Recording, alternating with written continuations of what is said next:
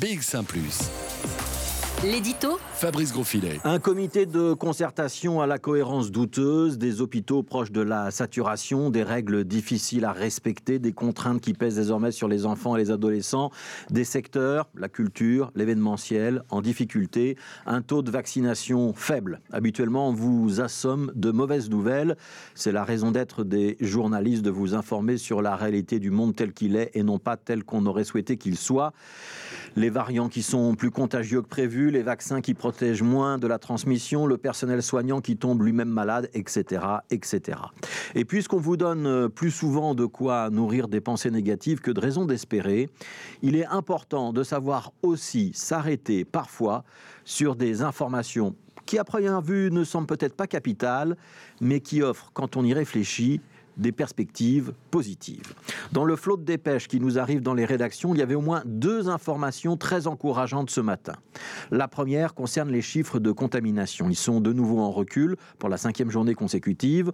On tourne autour de 17 000 contaminations par jour dans l'ensemble du royaume. Alors c'est vrai, c'est un chiffre élevé, mais c'est un chiffre en recul de 4% par rapport à la semaine passée. Et la très bonne nouvelle est à observer du côté du taux de reproduction du virus. Il est repassé sous la barre de 1, 0,96 pour être précis. Ça signifie que l'épidémie est en train de ralentir. Le pic de la quatrième vague est donc derrière nous, c'est confirmé. Alors un bémol quand même, hein, on comptabilise toujours 48 décès par jour à cause de la Covid-19. 48 décès, c'est pas rien. Il y a encore 816 patients dans les services de soins intensifs. Et comme ils y sont pour euh, plusieurs jours, il faudra euh, plusieurs semaines pour que ces services retrouvent une situation soutenable. Mais il n'empêche, la quatrième vague est en train de décroître et c'est un soulagement. L'autre bonne nouvelle, c'est le feu vert de l'Agence européenne de médicaments pour le tocilizumab. Tocilizumab, je vais y arriver. Cet anti-inflammatoire va donc pouvoir être utilisé à grande échelle pour les patients atteints des formes sévères de la Covid-19 dans nos hôpitaux.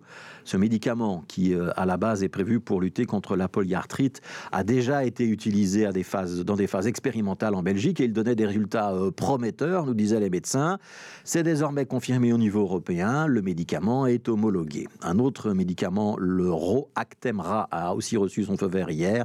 Et puis surtout, on est en train d'étudier deux comprimés qui s'annoncent prometteurs le Lagevrio de Merckx et le Paxlovid de Pfizer, des comprimés qui pourraient donc être homologués avant la fin de l'année, qui seront simples à administrer pour les patients hospitalisés et qui pourraient donc être utilisés dans les prochains mois chez nous. Ça veut dire qu'avec le vaccin côté préventif et ses traitements côté curatif, on va enfin réussir à attaquer la Covid-19 des deux côtés. Ce sont des avancées majeures qui doivent nous permettre non pas d'envisager la fin de l'épidémie, mais au moins une diminution sensible des ravages qu'elle cause. Alors ce sont de bonnes nouvelles. Ça me semble important de les partager.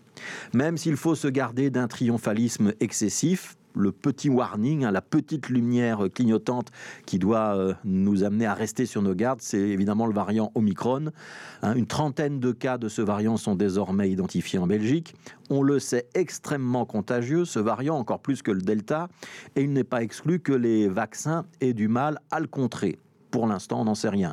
Pour l'instant, on sait juste que le variant Omicron est très contagieux pas nécessairement plus dangereux. C'est ce qui ressort de premières données en provenance d'Afrique du Sud, des données préliminaires qui doivent donc être encore confirmées. Ça ne veut pas dire qu'il n'y aura plus d'infections sévères nécessitant des, hospitalisations avec Omicron, mais ça veut dire que ce ne sera peut-être pas le tsunami redouté. On va continuer à être vigilant, mais avec la quatrième vague qui recule et les médicaments qui avancent, on est en train de retrouver le contrôle de la situation et ça, c'est vraiment encourageant.